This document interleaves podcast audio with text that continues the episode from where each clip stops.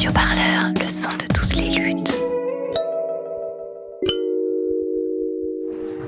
Alors bonjour à toutes et tous.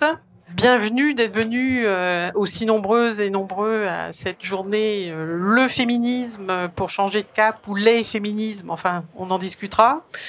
Donc euh, on voulait juste introduire, nous introduire en tant qu'association, organisation qui ont animé, organisé cette journée qui est à l'initiative de Action Aid Peuple Solidaire, la commission genre d'attaque, euh, l'association Adéquation, euh, Adéquation et, la commission genre d'attaque, ainsi que le réseau Féministe Rupture. C'est dans le cadre d'un collectif informel qu'on a créé sur le féminisme et les enjeux internationaux. Euh, porteur d'une contribution, d'un texte de contribution pour une transition écologique, sociale et féministe qu'on aura l'occasion sans doute de présenter après cet après-midi et on a profité en quelque sorte du G7 pour euh, s'introduire aussi dans le débat et faire le lien entre les questions écologiques, sociales et féministes. Voilà, c'était très brièvement. Ben, je vais passer peut-être la parole s'il y a des annonces euh, à faire sur des points précis avant de démarrer à Ouera. Oui, non, enfin, juste pour dire qu'en fait, on a pensé toute la journée dans une continuité. Donc, il y a différentes euh, choses, enfin voilà, auxquelles vous êtes conviés.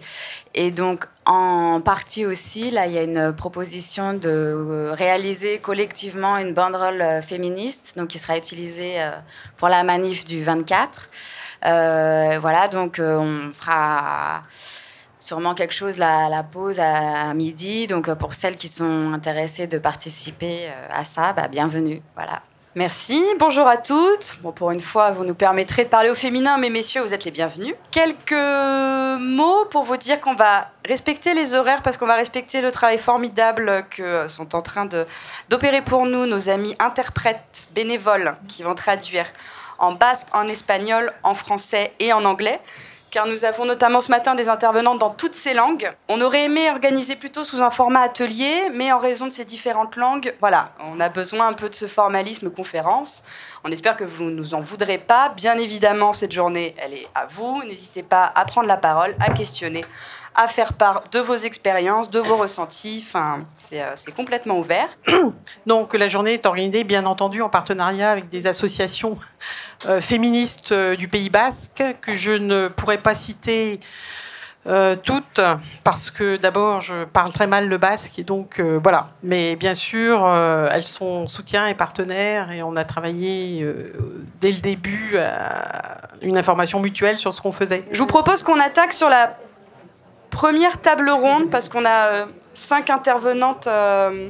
donc on va commencer par la première table ronde pour laisser du temps à nos euh, cinq intervenantes passionnantes de pouvoir s'exprimer. donc on vous l'a dit, on a conçu cette journée comme un tout. On va s'intéresser ce matin aux luttes des femmes contre l'exploitation. Je ne vais pas vous, faire vous refaire le topo, malheureusement on le connaît. On sait très bien que l'exploitation des femmes est un fondement du renforcement du patriarcat et du capitalisme. Mais il y a des femmes qui luttent contre ça et elles vont pouvoir nous parler de leur technique, leur stratégie, ce qui fonctionne, ce qui parfois pêche, et euh, voilà, de, venant euh, de, milieux différents et de stratégies euh, différentes. Cet après-midi, on va s'intéresser aux alternatives promues par le féminisme, le féminisme qui est très divers, qui a une richesse. On nous dit souvent que ça l'est pas, mais si, c'est une richesse, ça devrait l'être, euh, et porteur de plein de, solutions. Et enfin, ce soir, on prépare des mobilisations, notamment en parlant de la grève féministe. Donc pour ce matin, euh, peut-être je vais les, les, présenter rapidement une par une. Elles vont parler les unes après les autres, ça c'est dans un souci pour euh, l'interprétation, mais ensuite on aura une heure de discussion avec la salle. Donc retenez vos questions, notez-les et on pourra échanger par la suite. Euh, en premier lieu, on a Mercedes Norte Mohamed, qui vient de l'organisation Las une organisation de défense euh, des femmes de ménage euh, qui a été créée en Espagne, mais Mercedes vient du Pays Basque. Ensuite, on a Nara Cladera, qui a été membre des femmes, ou toujours membre des femmes Gilets jaunes et également syndicaliste à Solidaire. Maï Arieta Laka, juste là, qui est une syndicaliste du syndicat LAB, qui est un syndicat basque. On a Alix Bell, qui est membre du collectif PAF, euh, et Wangari Kinoti, euh, qui est une collègue euh, d'ActionAid et qui, vient du Kenya, voilà, qui habite au Kenya. Mercedes, en premier lieu, est-ce que tu veux bien nous, parler du travail de, la scéliste, de la situation des, femmes de ménage? On sait que les métiers féminisés sont particulièrement précaires. Et voilà, quelles sont vos conditions de travail et aussi comment vous vous êtes structuré pour pouvoir obtenir, euh, défendre vos droits? Je suis Mercedes Norte Mohamed et vengo en représentation de Kellys Union Federadas et de Kellys Euskadi. Bonjour, je m'appelle Mercedes Norte Mohamed et je suis représentante de l'organisation Las Kellys. Nous sommes plus de 200 000 femmes à travailler dans l'hôtellerie et nous organisons dans tout le pays, grâce au gouvernement, aux syndicats et à toutes les associations qui font du tourisme une source de richesse sur la base de notre exploitation.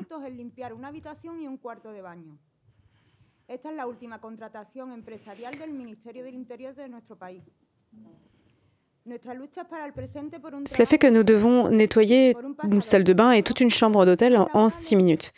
Notre lutte aujourd'hui, c'est une lutte pour un emploi digne. On veut être reconnu.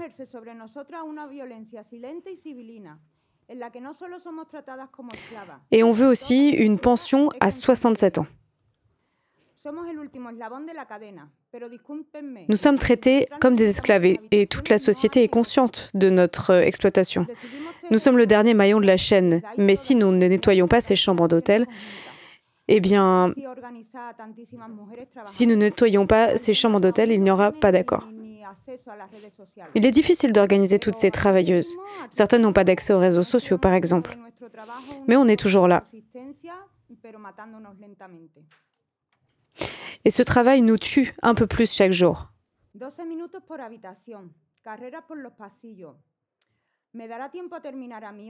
Nous mettons 12 minutes à nettoyer une chambre d'hôtel. Faire les lits, ça nous prend 6 minutes par exemple. Il faut que tout soit rangé, que le minibar soit rempli, que le couloir soit rangé. Moi, j'ai 10 chambres à faire. Et si j'ai de la chance, il y aura des chambres qu'il ne faudra pas nettoyer.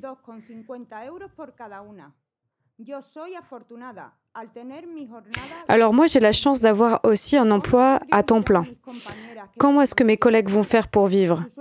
Celles qui ne sont pas dans cet emploi à temps plein, elles ne gagnent même pas 500 euros par mois. Ça, c'est notre réalité, c'est notre quotidien.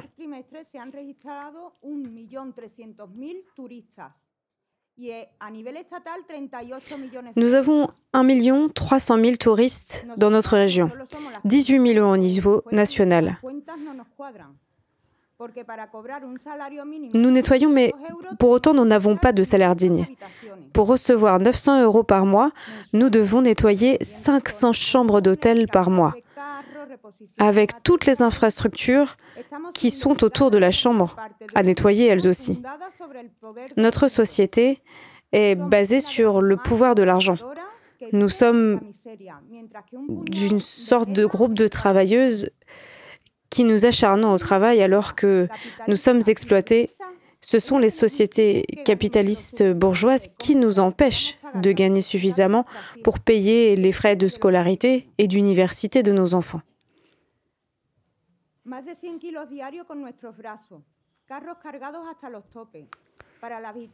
Nous portons des charges très lourdes, notamment des charges de plus de 100 kilos. Parce qu'une fois que nous avons euh, à nettoyer les chambres, euh, qu'elles soient très propres en très peu de temps, nous n'avons le droit à aucune erreur et nous devons aller très vite. Les draps, par exemple, les draps doivent être propres.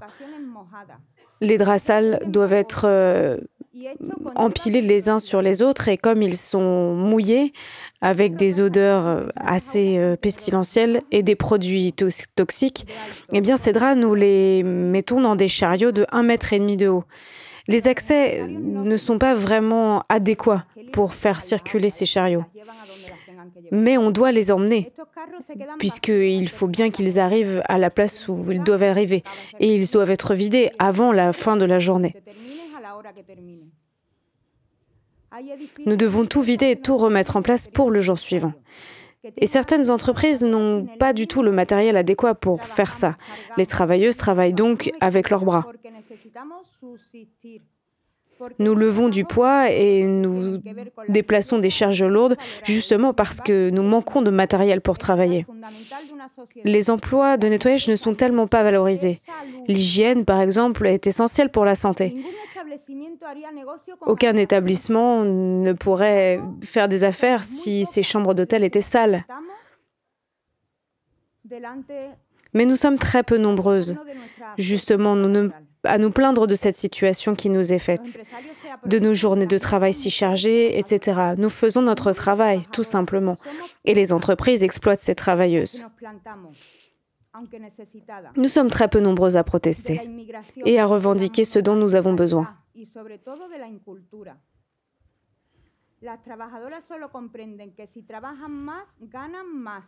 Nous parlons très peu des droits qui nous sont refusés.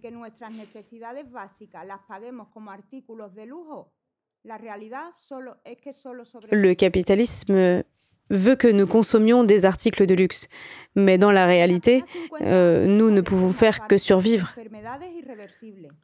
Au fil des années, nous finissons par tomber malades à cause de notre travail souvent à un âge très précoce. Mais ces problèmes de santé ne sont absolument pas prévus euh, dans nos contrats de travail. Mais les hôpitaux sont pleins de ces travailleuses du ménage. 67% des travailleuses du nettoyage finissent par être euh, gravement malades et souffrir de maladies professionnelles. Où sont nos droits à la santé? nous avons des problèmes au niveau des genoux, au niveau des pieds, des allergies de la peau, des problèmes respiratoires. Toutes ces affections ne sont pas reconnues. Aucune d'entre elles n'est reconnue aujourd'hui. La sécurité sociale ne reconnaît pas que notre emploi est en train de nous rendre malades. Il y a plusieurs façons de tuer quelqu'un. On peut le transpercer avec un couteau, on peut ne pas soigner une maladie dont cette personne est affectée. On peut pousser quelqu'un au suicide aussi. On peut torturer cette personne euh, avec un travail précaire. Ces situations-là sont dignes du siècle passé. Mais c'est encore très courant dans ce pays. et c'est très courant dans toute l'Europe également.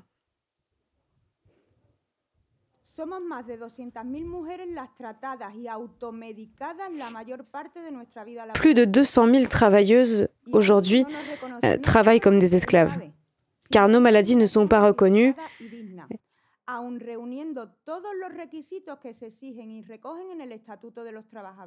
Et que nous devrions avoir une euh, retraite à un âge précoce parce que le travail est pénible. La plupart des personnes ne se soucient vraiment pas de notre droit, de notre droit à une vie digne, tout simplement. Nous prenons des anxiolytiques, des analgésiques, des analgésiques à tous les repas. Et ça, ce n'est pas une vie. Dans les années 60 et 70, il y avait des travailleuses andalouses et d'Extramadure qui étaient analphabètes et qui se sont déplacés dans les zones du littoral pour pouvoir euh, avoir du travail et subvenir aux besoins de leur famille. Aujourd'hui, ces travailleuses sont malades physiquement et psychiquement. On peut dire émotionnellement aussi. Elles prennent des médicaments parce que, parce que la société nous force à travailler comme des esclaves jusqu'à l'âge de 67 ans. Nous ne pouvons pas prendre de repos.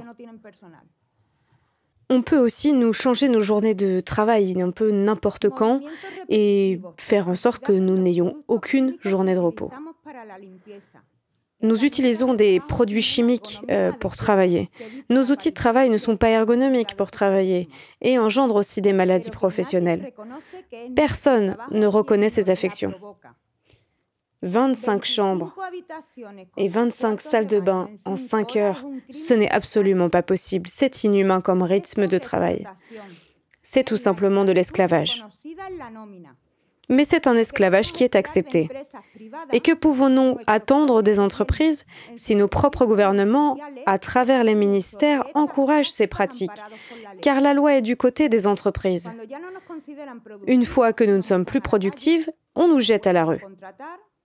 Et à 50 ans, en moyenne, on n'a plus de travail, car on est malade et en plus on se retrouve à la rue.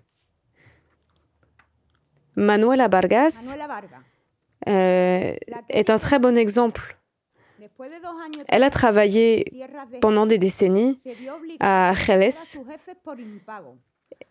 et elle a dû traîner son employeur au tribunal et l'employeur pensait qu'elle baisserait les bras. Et non, ce n'est pas ce qui s'est passé. Durant 142 jours, Manuela a passé son temps assise devant la porte de son employeur.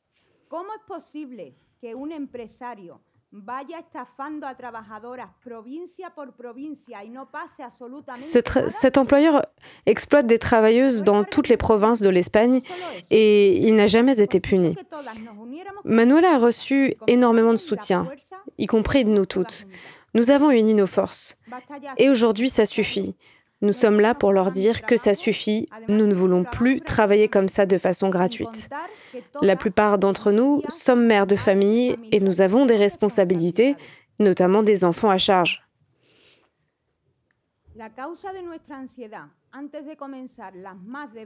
Nous sommes très très anxieuses.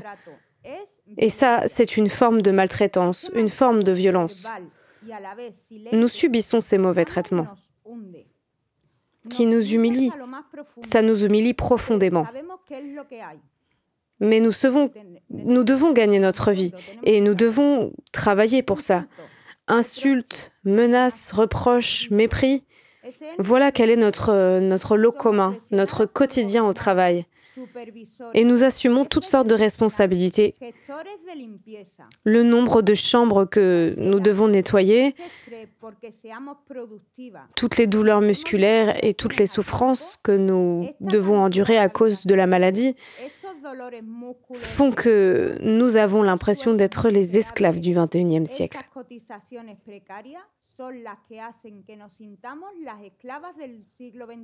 La fondatrice de notre mouvement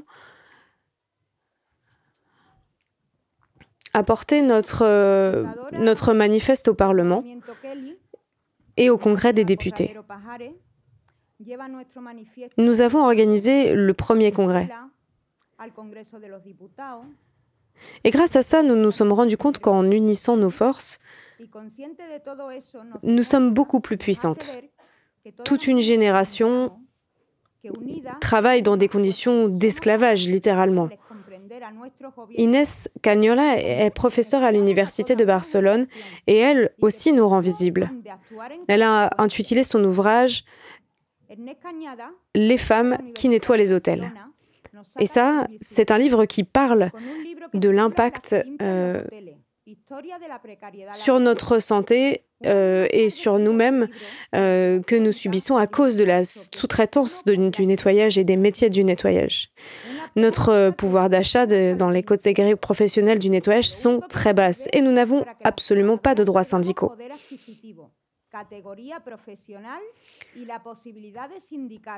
Les politiques approuvent des réformes du travail qui vont à l'encontre de nos droits et qui ne nous bénéficient pas.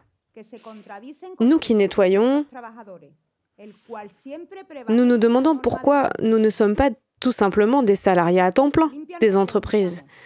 car nous nettoyons des universités, des hôpitaux, des cliniques, n'importe quoi en fait, n'importe quel bâtiment public, car ils ont tous besoin de personnel de nettoyage. Si c'est si important, pourquoi est-ce que l'État est si violent avec nous? Car voilà la violence. La violence, c'est de recevoir un salaire extrêmement bas et pour lequel nous n'aurons aucune autre prestation sociale pour l'accompagner. Notre travail est temporaire.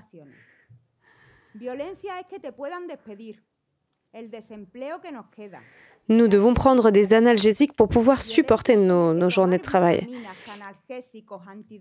Il faut qu'on décide si on paye notre loyer ou si on donne à manger à nos enfants tellement nos salaires sont bas et nous sommes réellement ces esclaves du 21e siècle.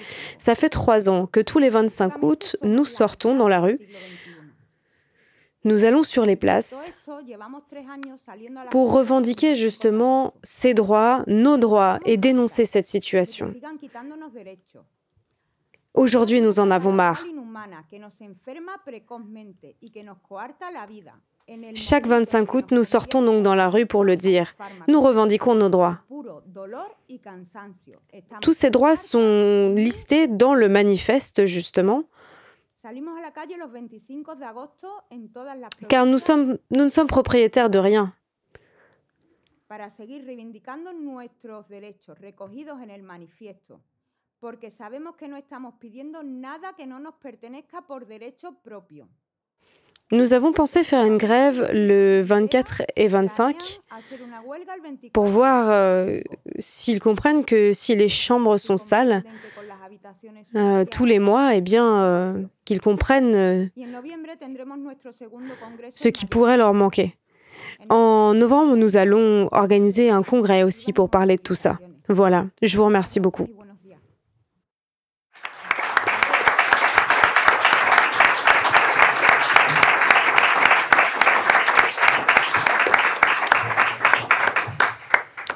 Merci beaucoup Mercedes de nous avoir parlé de, de la Skélis et de votre organisation. Vous avez un courage euh, voilà, incroyable et on vous souhaite euh, d'obtenir encore beaucoup de, victoires. On en reparlera après si vous avez des questions, mais elles ont obtenu, euh, elles ont obtenu des avancées et notamment qu'on parle et qu'on voit les femmes de ménage. Je vais passer la parole à Nara. Nara, du coup, qui, était, qui est membre des femmes Gilets jaunes, mais également syndicaliste. Et on, voilà, on, souhaitait que tu puisses nous parler des revendications particulières des femmes Gilets jaunes, qui ont été pas mal invisibilisées, bon, comme d'habitude, hein, euh, au début, alors qu'il y a des groupes qui se sont créés assez tôt, avec des revendications féministes fortes. Euh, voilà, si tu peux nous, en parler. Alors, bonjour. Je voulais tout d'abord euh, m'excuser profondément de, de ne pas être capable de parler en euskera, puisque c'est la langue sociale d'ici. Souligner également euh, que nous sommes dans, un endroit très précis de la planète, Euskal Herria, et qui est en train de vivre aujourd'hui un contexte euh, politique euh, précieux. Sortir d'un processus politico-militaire vers un processus que politique, voilà, avec des prisonniers et des prisonnières politiques, et euh, avec un processus de paix euh, qui malheureusement est, que unilatéral, puisque l'État français et l'État espagnol euh, continuent la répression et ne, font pas ce qu'il faudrait faire pour que, que la volonté de la population d'ici puisse avoir, enfin, se, se- se cristalliser. Évidemment, je voulais remercier les organisateurs et les organisatrices euh, de cette invitation et puis de toute cette journée justement euh, sur la question euh, que, le féminisme, les féminismes, nous, nous apportons à justement à cette construction, à la transformation sociale que nous toutes et nous tous voulons, puisque on ne peut pas continuer comme ça. Alors, je vais essayer un petit peu de- d'expliquer d'où je vais parler. Donc, je, suis enseignante euh, du primaire. Euh, J'habite euh, dans la Haute-Garonne, exactement dans le Comminges. Donc, c'est au sud de la Haute-Garonne. Et du coup, je vais parler évidemment en tant que, femme gilet jaune, mais également et en tant que syndicaliste. hein. je suis pour le coup à Sud Éducation et à l'Union syndicale solidaire. Puisque, euh, voilà, on ne peut pas parler de, lutte contre les inégalités sociales et économiques euh, sans évidemment avoir un outil de lu- de lutte euh, qui, voilà, l'outil syndical est un outil de lutte précieux par, par, contre, il faut que ce soit un outil, un outil de lutte et pas une structure juste, une coquille vide bureaucratique. Bien, on, on, est en train de parler d'un syndicalisme qui se reconnaît dans un syndicalisme de lutte et de transformation sociale. donc, alors c'est un petit peu difficile de ne pas tomber sur euh, faire un petit peu l'explication de ce qu'est le mouvement des Gilets jaunes. Euh, je, vais euh, peut-être y revenir, mais je voulais pas justement expliquer ce qu'était, ce qu'a été et ce qu'est encore le, le, mouvement des Gilets jaunes. Mais je pense qu'il y a un point essentiel pour, pour, pour bien comprendre pourquoi les femmes, on s'est saisi de cet outil-là euh, comme un outil de lutte et, également une façon de, de, ne plus être euh, transparente, euh, de donner de la visibilité. il me semble hein, qu'un éclairage très important, c'est de dire que le mouvement des Gilets jaunes est un mouvement de pauvres. Voilà est un mouvement de pauvres et c'est pour ça que le mouvement des Gilets jaunes n'existe pas à Paris même si évidemment il y a des poches de pauvreté euh, en région parisienne. Hein, je, voilà, Mais euh, pourquoi c'est un mouvement qui naît euh, justement dans des territoires, j'aime pas ce mot, mais bon, je vais l'utiliser quand même, des territoires ruraux, dans des petites villes euh, c'est quand même la conséquence de, ce qu'on peut appeler, euh, bon, je vais faire une petite parenthèse, euh, mais la réforme territoriale du à peu près 5, de 5 ans en arrière, qui a fait que les inégalités territoriales se sont accentuées. Voilà. Il y a effectivement les cinq dernières années, du moins où j'habite moi, dans le Comminges, juste pour un ordre d'idée, 50% des, bureaux de poste ont été fermés, avec une réduction énorme de, des budgets pour les services publics, ce qui entraîne euh, vraiment que, ce, que cette espèce de, filet de contention qui était dans les territoires, euh, qui ne sont pas intéressants justement pour les investissements, euh et puisque tout est concentré dans les métropoles. Euh, du coup, ce, tissu de contention, il s'est émietté euh, tout au long des 30 dernières années, évidemment, euh, je ne vais pas faire l'historique de, la dégradation des, services publics, mais, vraiment les cinq dernières années, nous, dans les territoires ruraux, on, l'a senti encore plus. Et, du coup, la question de qu'effectivement, le mouvement des Gilets jaunes est un mouvement de pauvres.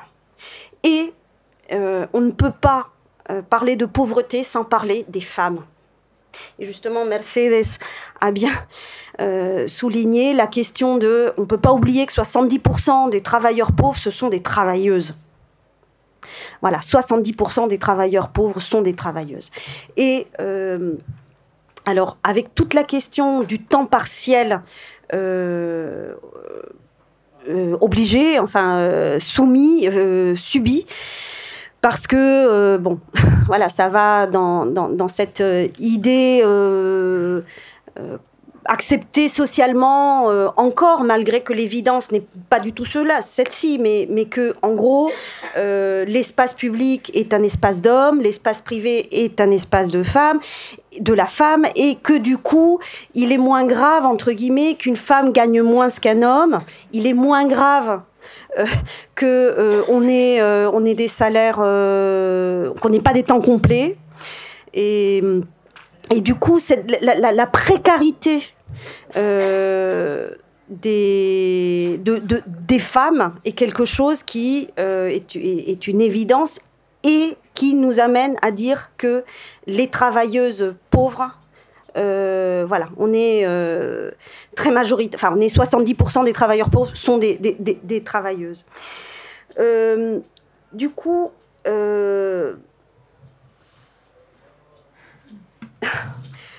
la question de la pensée, de cette pensée globale, mais également en quoi l'outil, justement, le mouvement des Gilets jaunes, on le sait tous et toutes ici, c'est euh, justement un, mouvement qui va naître euh, de façon assez spontanée, bon voilà, avec l'appel du 17 novembre, machin, etc., et, mais hors, hors structure, justement.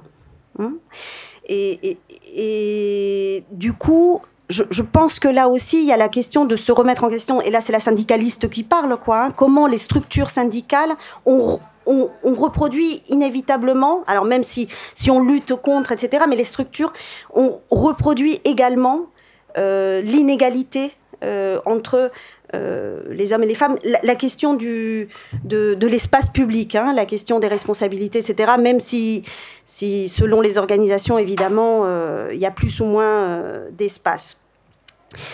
Voilà, donc ça c'est un petit peu le contexte rapidement. Et ensuite, euh, du coup, euh, j'ai vécu et je vis le mouvement des Gilets jaunes euh, en tant que femme Gilets jaunes, comme je vous l'ai dit, dans le Comminges. Et du coup, à Saint-Gaudens, qui est la, grande ville du Comminges, au sud de, de, Toulouse, entre Toulouse et Pau, à peu près.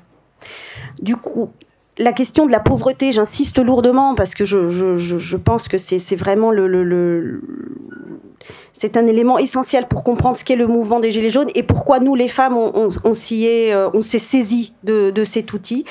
Euh, pour avoir un ordre d'idée, le commage, on est euh, à 300 euros en dessous du revenu médian national. Je parle de l'État français. Voilà, donc c'est vraiment un territoire extrêmement paupérisé. Euh, et, euh, et du coup, lors des, des, AG, puisque, bon, comme tous les, groupes de Gilets jaunes euh, dans tout le territoire, on s'est organisé très rapidement en AG, qu'on faisait tous les vendredis sur Saint-Gaudens, et des commissions euh, lors des semaines. C'est pour ça que, quand j'entends que le, mouvement des Gilets jaunes n'est pas organisé, je, bondis. Mais euh, voilà, le mouvement des Gilets jaunes est extrêmement organisé, sauf que de façon euh, le plus horizontale possible et avec la question de, voilà, des, commissions, des groupes de travail pendant toute la semaine et avec l'AG de le, le vendredi. Du coup, très rapidement, lors de ces, de, de ces AG du vendredi, où on décidait l'action qu'on allait faire euh, samedi, pour un ordre d'idée, les AG, euh, à partir de, de, fin novembre jusqu'au mois de mars, début avril, euh, on était à peu près quand même entre 150 et 250 à Saint-Gaudens pour vous donner encore euh, une échelle, lorsqu'on réussit, je dis bien quand on réussit, une, une manif, euh, une journée de grève d'un appel national sur Saint-Gaudens, on est 500, voire 600 euh, en manif. Donc vraiment 250 tous les vendredis en AG, c'était, et avec évidemment des personnes qui sortent qui, n'étaient pas inclus dans, les groupes militants. Et c'est ça qui, a été vraiment extrêmement intéressant et riche. Du coup, ce qui, euh, ce qui a été important lors de ces, de ces AG, c'est que la, parole, euh, plus ou moins, a circulé, avec, euh, mais surtout, principalement les femmes, ce qu'elles pointaient, c'est leurs difficultés du quotidien. Hein. Il y a eu tout un processus de libération de parole et vraiment voilà, des, familles monoparentales à charge de de, femmes seules euh, avec 600, euh, 700 euros par mois. Et du coup, on a voulu collectivement euh, apporter une solution concrète. Et on s'est organisé en ce qu'on a appelé la maison du peuple. On a, nous avons alors occupé, mais c'était un, terrain privé, donc euh, le, propriétaire nous l'avait euh, gentiment euh, prêté autour d'un rond-point où on a installé une caravane, etc. Et donc c'était un lieu d'accueil, principalement, c'était un lieu où, les, personnes pouvaient venir chercher de l'alimentaire, puisqu'on faisait la tournée des, supermarchés euh, tous les jours pour avoir les, invendus. Et, euh, et, ça, c'était euh, vraiment mené par les femmes. cette préoccupation, voilà, que chacun, chacune surtout chacune, puisse euh, amener euh, voilà, de, quoi manger euh, à la maison. alors après, on a été délogé, bon, je vous passe les détails, mais ça a quand même tenu un mois et demi. Et, et, justement, je, je, pense que ce qu'on a amené, nous, les femmes, lors de... Alors, après, je suis désolée, hein, mais je, vous raconte ce qui s'est vécu à Saint-Gaudens. Évidemment qu'il y a des expériences autres, euh, sûrement bien plus riches. Euh, voilà. Et je m'excuse aussi de l'enthousiasme avec lequel je vous en parle, parce que vraiment, euh, voilà, il y a eu un, y a un avant et après ce, ce, que, ce qu'a été ce, ce, mouvement et qui, je l'espère, va continuer, ou du moins va irriguer les autres luttes, sans aucun doute. Et, du coup, cet espace qui a duré un mois et demi, où on a, a tenu le quotidien, et encore une fois, euh, ce sont les femmes qui se tapent le boulot du quotidien.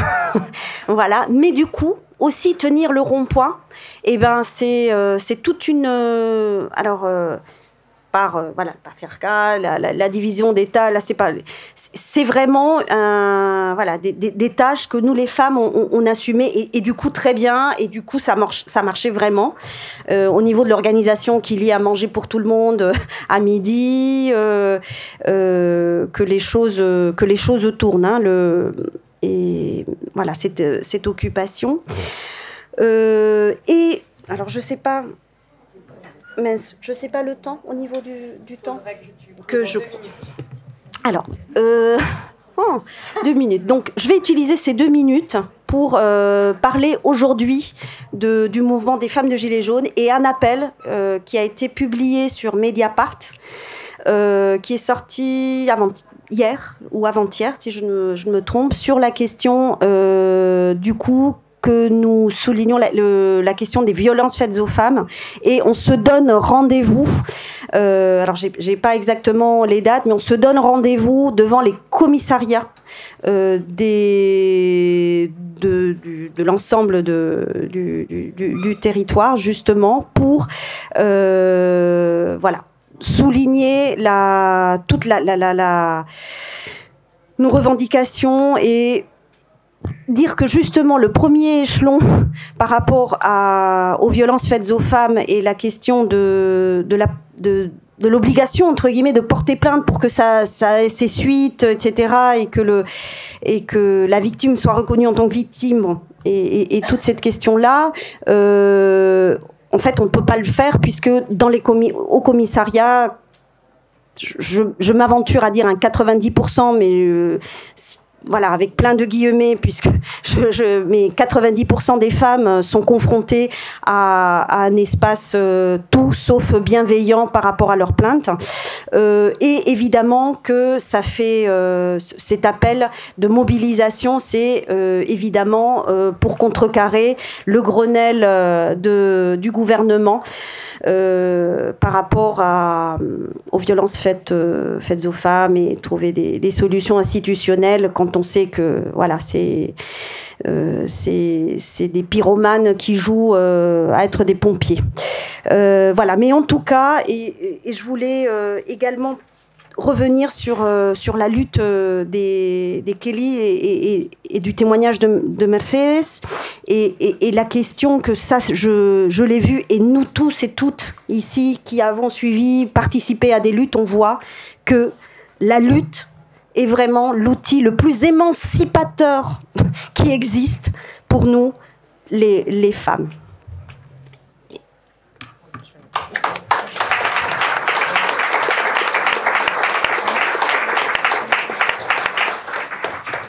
Merci.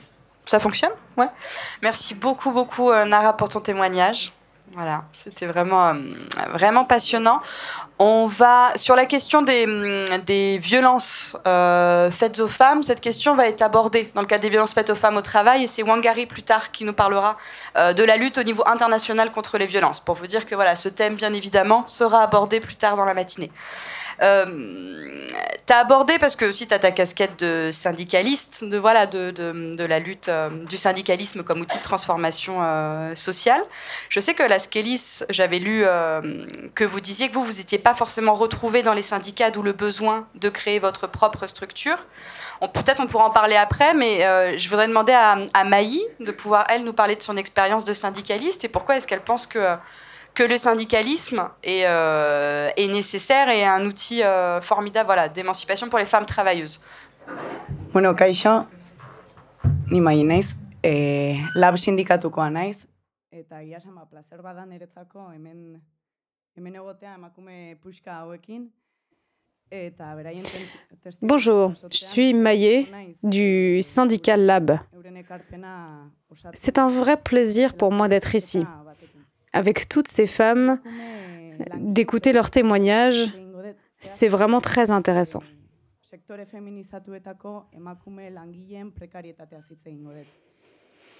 Je vais essayer d'apporter un autre point de vue. Je vais parler des travailleuses et je vais aborder la précarité des secteurs euh, d'un point de vue féministe. Je vais essayer d'expliquer ce que c'est que cette précarité dans le système patriarcal capitaliste. Car ce système a vraiment une grande capacité euh, de se régénérer, de se reconstruire. Donc, euh, pour moi, les femmes dernièrement luttent de plus en plus euh, pour des conditions de vie et d'emploi plus dignes. Si j'ai suffisamment de temps, j'aimerais également pouvoir euh, vous parler euh, d'autres sujets.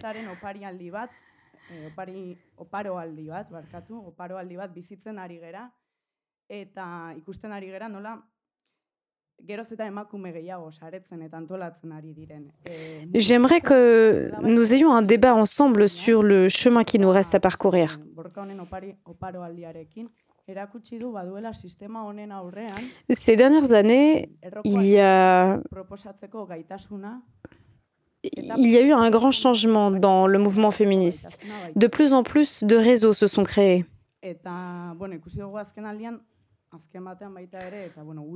Le mouvement féministe vit vraiment un grand moment. Ce mouvement nous montre qu'il y a des possibilités de changement radical. Changement radical au sein de ce système.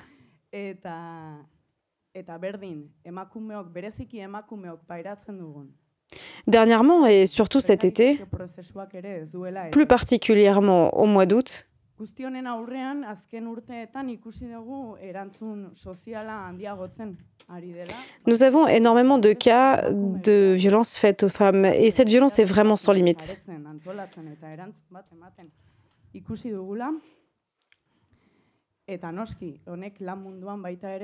Les femmes, surtout, vivent une précarité sans limite. Dans ce contexte, nous avons vu comment les mouvements sociaux euh, ont cru, ont été en pleine croissance euh, ces dernières années. Les femmes féministes euh, créent des réseaux aujourd'hui entre elles et elles sont en train de réagir justement avec ces réseaux euh, en se soutenant aussi mutuellement. On voit aussi cet élan dans le domaine de l'emploi.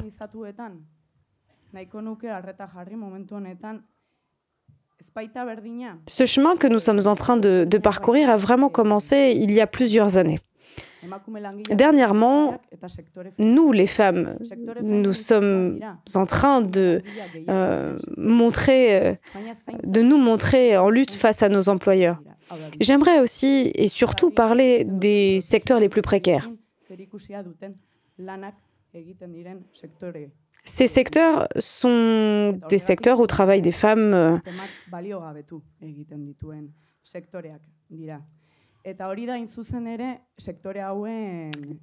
Ces secteurs sont des secteurs où les femmes sont majoritaires dans les travailleurs et travailleuses. Ce sont les secteurs du soin, majoritairement. Eh,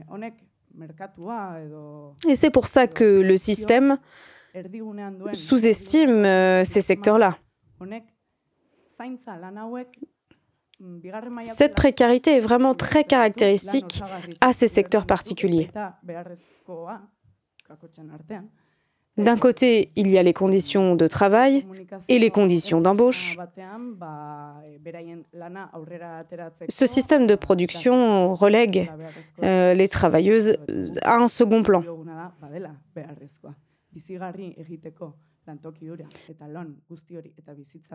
Ces emplois ne sont pas entre guillemets nécessaires. Ce sont des emplois considérés comme étant de second plan. Par exemple, le nettoyage pour le système n'est pas vraiment quelque chose d'essentiel.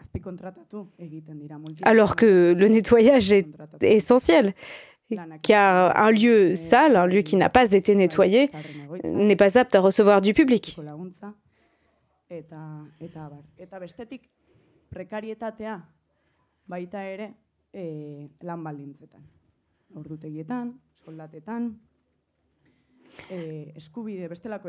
Le secteur sous-traite donc ces emplois considérés comme non nécessaires à des entreprises. Elles sous-traitent en réalité cette activité. C'est le cas des maisons de retraite, euh, des entreprises qui fournissent des soins à domicile. Et cette précarité se reflète dans les horaires de travail, dans les conditions même de travail. Mercedes l'a très bien expliqué.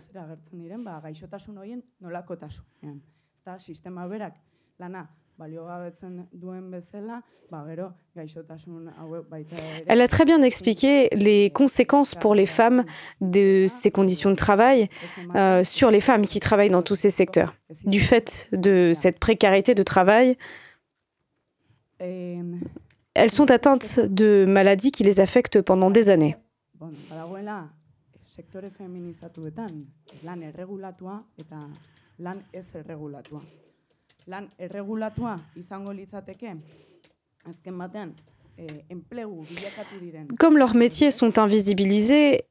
leurs affections sont également invisibilisées et elles ne reçoivent pas les traitements médicaux qu'elles devraient recevoir en relation avec la précarité et les conditions dans lesquelles elles travaillent. Il y a également l'emploi réglementé et celui qui est non réglementé. Il y a l'emploi réglementé et le non réglementé. Ce qui est réglementé, ce sont les emplois qui ont été régis par un certain nombre de règles, de normes.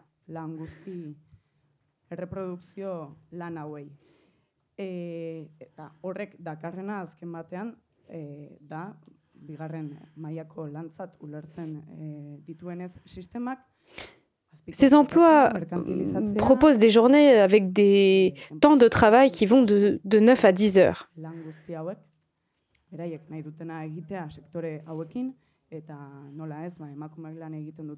Ces emplois ont été complètement intégrés dans le système public avec les normes qui vont avec. Comme ces emplois de nettoyage sont considérés comme étant de second plan, eh bien, elles sont déléguées à des entreprises de sous-traitantes qui font ce que bon leur semble. Ce sont les mêmes femmes qui travaillent dans les emplois réglementés et non réglementés, mais les bénéfices euh, se retrouvent entre les mains des hommes. C'est le cas, par exemple, des employés qui travaillent dans les garderies dans les écoles.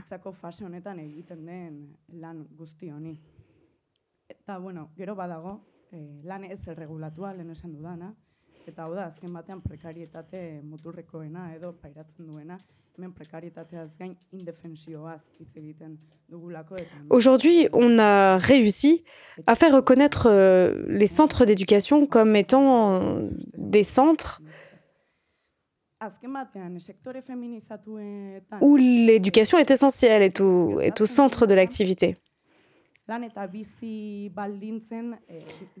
On peut parler de précarité, mais on doit aussi parler de vulnérabilité. Les femmes de ménage, par exemple, elles sont très, extrêmement vulnérables. Bon, je ne vais pas entrer vraiment dans le détail car je n'ai pas vraiment le temps de le faire.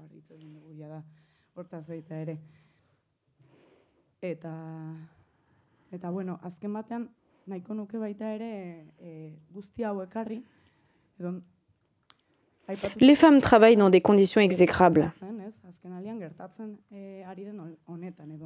Et n'ont pas de droits historiquement liés à leur travail, comme par exemple le droit à la retraite.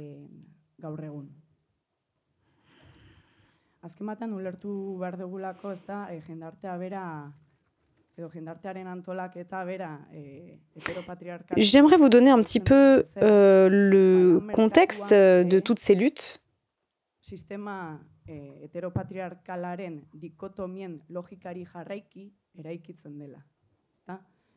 Enplegua eta lanaren arteko banaketa faltsu horretatik hasi eta enplegua, merkatua, bizitzaren erdigunean jarri, ba nolabait, Nous devons comprendre euh, notre système comme étant patriarcal. Et c'est pour ça que le travail est aussi caractérisé par ça.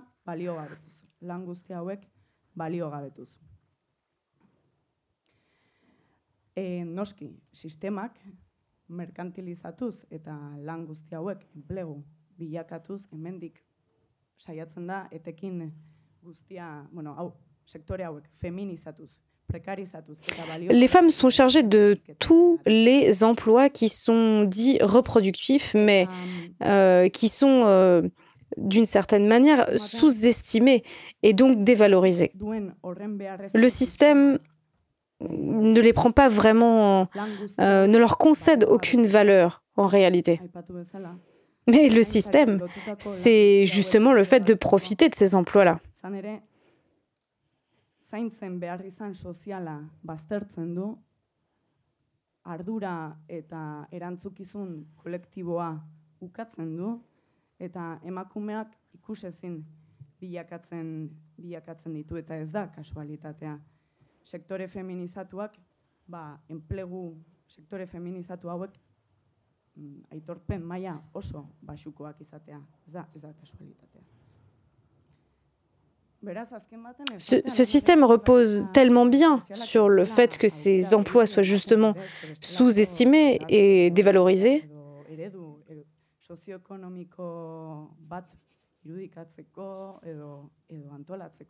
que les secteurs à dominante euh, euh, féminine dans les travailleurs, les travailleuses féminines, eh bien, ne sont pas du tout reconnus.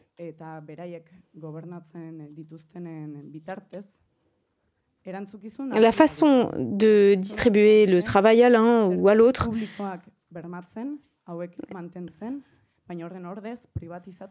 ne permet pas d'engendrer un- un- d'autres modes de vie que celui qui existe aujourd'hui. Les institutions publiques ont une vraie responsabilité. Ce que ce qu'ils font, c'est de marchandiser ces services, eh, justement. Nous, autres syndicats, faisons face donc à un immense défi. Je pense que mes collègues seront d'accord avec moi. Eh, ikuspegi integralago batetik hain zuzen ere langileria bera ez, bere definizio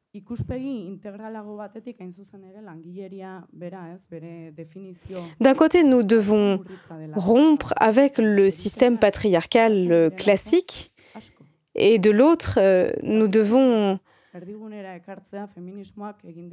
analyser le monde du travail de façon plus globale. lana bera ulertzeko dagoen definizio klasiko hori apurtu eta bestela e, eraikitzeko lanaren kontzeptua ba hori ekarpen feminista ikaragarrizkoa izan da. Lanaren baitan kokatzeko baita ere orain arte ikusezin, bueno, eta ja- ikusezin jarraitzen duten Le féminisme a permis à beaucoup d'é- d'éléments marginalisés de reprendre ju- justement le centre du débat. Il faut vraiment créer un autre concept du travail. Eh, Le féminisme a donc beaucoup apporté en ce sens.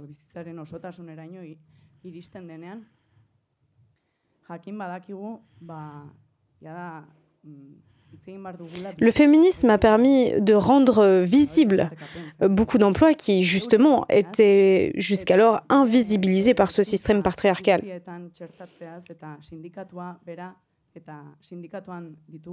Nous savons que la précarité ne touche pas que le travail, mais toutes les sphères de la vie d'une personne. Eh.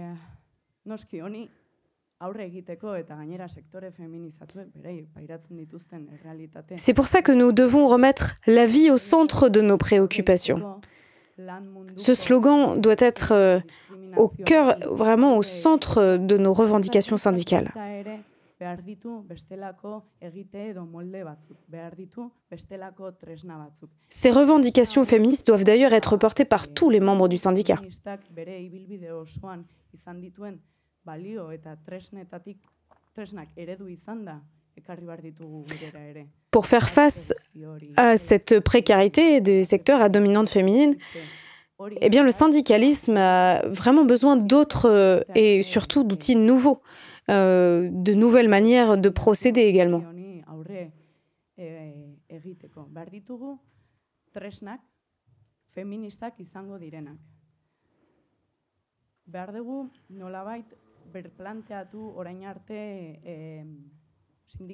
Ces outils doivent être euh, fondés sur tous les acquis du féminisme. Il faut que les syndicats forgent des alliances avec d'autres mouvements féministes pour pouvoir faire face à cette discrimination dont souffrent les femmes précaires et les femmes qui travaillent dans ces secteurs invisibilisés. Nous avons besoin, nous avons besoin d'analyser à nouveau euh, les façons de procéder du syndicalisme.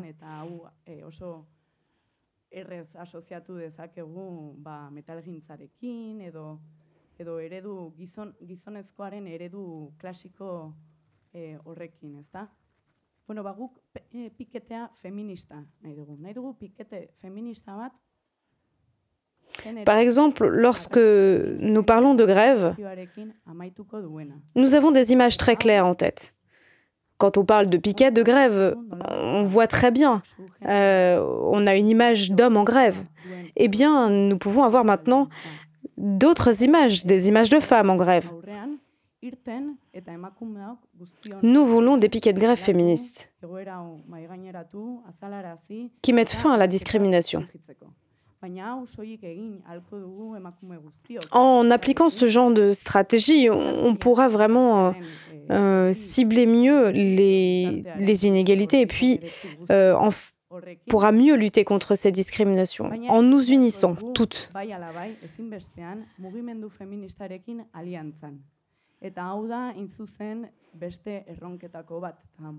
Nous, nous, devrons le faire grâce à notre alliance avec le, le mouvement féministe et il faut vraiment que nous forgions des alliances avec ce mouvement féministe.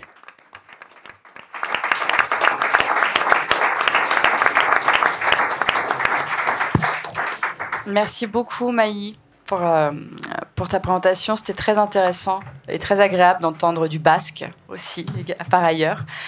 Tu as abordé la, question durant ton, ton intervention, ce qui est déjà bien et ce qui permet de pouvoir introduire euh, la présentation d'Alix. Quand on parle du travail des femmes, très souvent on continue à omettre une partie du travail extrêmement importante et alors complètement invisible, c'est ce qu'on appelle le travail non rémunéré. Le fait de prendre soin, prendre soin des enfants, prendre soin des personnes dépendantes, des personnes âgées. Euh, et ce travail non rémunéré, il est euh, voilà. Bon, je vais laisser Alix, euh, en parler et, parler aussi du PAF et, de leurs revendications pour lutter contre cette invisibilisation du travail non rémunéré, ce qu'on appelle le care en, anglais. Vas-y, Alix. Très bien. Bonjour. je commencerai juste en disant que du coup, j'ai pas besoin de, mes écouteurs si ça intéresse quelqu'un. Euh, ensuite, je vais présenter euh, rapidement le PAF. C'est le collectif pour une parentalité féministe qui a été euh, fondé à la Fête des Mères 2018. et notre objectif, c'est de, politiser l'expérience de, la parentalité, qui est une expérience largement aliénante pour les femmes pour l'instant, et de, rendre visible et de penser cette expérience. Voilà, pour toutes les femmes. Euh, ensuite, je voudrais dire que euh, je, voudrais vous remercier pour euh, cette organisation. Je suis hyper contente d'être aux côtés des autres intervenantes. je trouve que les différentes invitations sont extrêmement cohérentes et je trouve ça très, à la fois très touchant, émouvant de vous entendre et, et extrêmement envigorant de voir comment nos luttes peuvent se croiser. Euh, alors, pour parler vraiment du, travail euh, non rémunéré des femmes, euh, c'est un enjeu qui est extrêmement compliqué à définir. les féministes et les chercheurs, les chercheuses, s'y cassent les dents depuis les années 70. Donc, plutôt que de, m'y atteler à cette définition, je vais tenter de mettre en lumière les enjeux qui, qui traversent le travail non rémunéré des femmes en partant de mon expérience personnelle. Donc, moi, j'habite à Paris et j'ai pris mon train pour venir à Hendaye hier à 15h37. Je pensais très naïvement avoir le temps de travailler cette présentation dans la matinée, mais à la place, hier matin, j'ai accompagné l'une de mes deux enfants à la crèche, j'ai fait notre lit conjugal, j'ai rangé notre chambre, j'ai rangé la chambre des enfants, J'ai repassé les deux tés du dossier de notre canapé que j'avais dû laver parce que euh, rapport à une récente consommation de chocolat de ma dernière fille. J'ai vidé et j'ai rempli le lave-vaisselle. J'ai fabriqué 3 litres de lessive maison. J'ai plié, j'ai rangé le linge de la précédente euh, machine de linge. J'ai lancé et j'ai étendu une nouvelle machine de linge. J'ai vidé et j'ai nettoyé nos poubelles. Bref, je n'ai pas du tout travaillé sur cette présentation. Mais au fond, qu'ai-je fait? Si on faisait un micro-trottoir, que diraient les passants et les passantes? Certains diraient que j'ai procrastiné, ce qui n'est pas forcément faux. Certains diraient que j'ai fait preuve de contrôle, sachant que je ne retrouverai pas l'appartement dans un état qui me conviendra, je l'ai laissé dans un état qui me convenait. Certains diraient que j'ai fait preuve d'amour maternel, ne pouvant être présente pour ma famille pendant 48 heures, je leur ai laissé un espace agréable et disposé de telle sorte à faciliter la tâche pour mon conjoint. Mais qui dira que j'ai travaillé? Personne pour les femmes, d'autant plus quand elles sont dans une relation hétérosexuelle et d'autant plus lorsqu'elles ont des enfants, le travail non rémunéré est omniprésent. Et pourtant, il est invisible. Donc notre premier enjeu, c'est la visibilité. Pour combattre le travail non rémunéré des femmes, il faut commencer par le rendre visible et les féministes s'y sont attelées dans les années 70 en cherchant à le définir et à le chiffrer. Et là, les problèmes commencent. D'abord, qu'est-ce que c'est que ce travail non rémunéré des femmes? Qu'est-ce que ça recouvre comme activité? La réponse évidente, c'est le travail domestique, c'est-à-dire ce que j'ai à peu près dit, en gros, le ménage, la cuisine, les courses, le linge, etc. Mais on peut aussi se demander si d'autres activités périphériques ne font pas aussi travail, partie de notre travail rémunéré. Sortir le chien, jouer avec ses enfants. Il y a des activités moins concrètes. Hein. La charge mentale, c'est du management de la maison. Et quid de la charge émotionnelle? Et quid des relations sexuelles dans certaines relations? Bref, ces questions sont exactement celles qu'ont dû se poser les chercheurs qui ont voulu quantifier le travail domestique des femmes. Et c'est tellement compliqué en fait que euh, plutôt qu'avoir une réponse, depuis 2012, les chercheurs de l'INSEE retiennent trois périmètres des définitions du travail domestique, recouvrant, recouvrant des halos d'activités, plutôt qu'une liste unique basée sur un critère unique. Une fois qu'on a plus ou moins réussi à définir euh, le travail domestique, surgit ensuite un nouvel enjeu. Avec quelle unité mesurer ce travail? Malheureusement, l'expérience nous montre que les, travaux, de recherche sont mieux reçus si elles empruntent les termes de l'économie dominante, c'est-à-dire la monnaie. Mais euh, mesurer par l'argent, c'est forcément s'appuyer sur le salaire des femmes et donc, tada, répercuter les inégalités de genre déjà en vigueur sur le marché du travail. Donc le serpent se mord totalement la queue. Au final, qu'en est-il des chiffres? C'est pas glorieux. Euh, entre 1986 et 1998, le temps consacré aux ménages et aux courses, donc là on parle euh, d'un périmètre extrêmement réduit du travail non rémunéré des femmes. Donc le temps consacré aux ménages et aux courses par les femmes a diminué de seulement 10 minutes, la moyenne passant de 3h50 à 3h40 par semaine. On a gagné juste 10 minutes en, 18, euh, en 12 ans, sachant que 98 c'est déjà un peu vieux, mais je ne pense pas que ça ait beaucoup évolué depuis. Donc euh, aujourd'hui, on a des preuves statistiques en termes de partage des tâches, de la réalité du travail euh, non rémunéré des femmes, mais ces preuves ont très peu d'effet sur les comportements concrets. Deuxième enjeu, mon aliénation domestique est-elle celle de toutes les femmes? Je suis blanche, je suis hétérosexuelle, je suis cisgenre. Certes, j'exerce un travail relativement précaire parce que je suis journaliste réalisatrice, mais je viens d'un milieu bourgeois catholique et j'ai un fort euh, capital culturel et social. En termes de domination, je coche pas mal de cases donc. J'ai été éduquée à envisager le travail rémunéré comme une, comme une émancipation, comme une source d'indépendance. Dès lors, lorsque j'ai été confrontée au travail domestique de plein fouet à l'arrivée de mon premier enfant, je l'ai vécu comme une aliénation. Mais est-ce le cas pour toutes les femmes? Bell Hooks et les afroféministes en général nous disent que non. Pour les femmes qui sont stressées, dégradées et déshumanisées au travail, qui sont victimes de racisme à l'extérieur de leur foyer, le domicile peut être un lieu où il est possible de se reconstruire, de créer un environnement sécur pour sa famille. Le travail domestique peut être un moyen de lutter contre l'aliénation et de redevenir un sujet, Bref, le domicile, même si ce n'est pas du tout mon expérience, pour certaines femmes, ça peut être un lieu de résistance. Donc, euh, nos luttes contre le travail non rémunéré des femmes doivent être absolument intersectionnelles. Nous devons prendre en compte les rapports de classe et de race, en plus des rapports de sexe. Nous devons prendre en compte les sens différents que mettent les femmes dans le travail domestique, sous peine de quoi nous remplacerons une domination par une autre. Troisième enjeu, identifier le coupable. Qui donc m'exploite? Euh, C'est toujours une question un peu étrange parce qu'à titre personnel, j'ai un mari adorable et euh, des conditions de travail largement correctes, euh, surtout après les témoignages précédents. je ne me sens pas directement exploitée par eux. Cela dit, je sais bien que j'effectue un travail non rémunéré. Autre manière de poser la question, à qui profite le crime? Mon patron ou mon compagnon? Alors personnellement, je peux mieux envisager du coup que mon mari, enfin clairement ça se voit, profite de mon travail non rémunéré. Euh, et quant à mes patrons, je vois bien que c'est une lutte constante pour leur rappeler ma réelle valeur, pas celle qu'ils imaginent à cause de mon genre et de ma situation familiale. Euh, depuis les années 70, les féministes se posent la même question qui est le coupable? Qui profite du travail non rémunéré des femmes? Le capitalisme ou le patriarcat? Personne. La, solution, c'est, enfin, la réponse, c'est que personne n'est tombé d'accord et je ne prétends pas aujourd'hui les départager.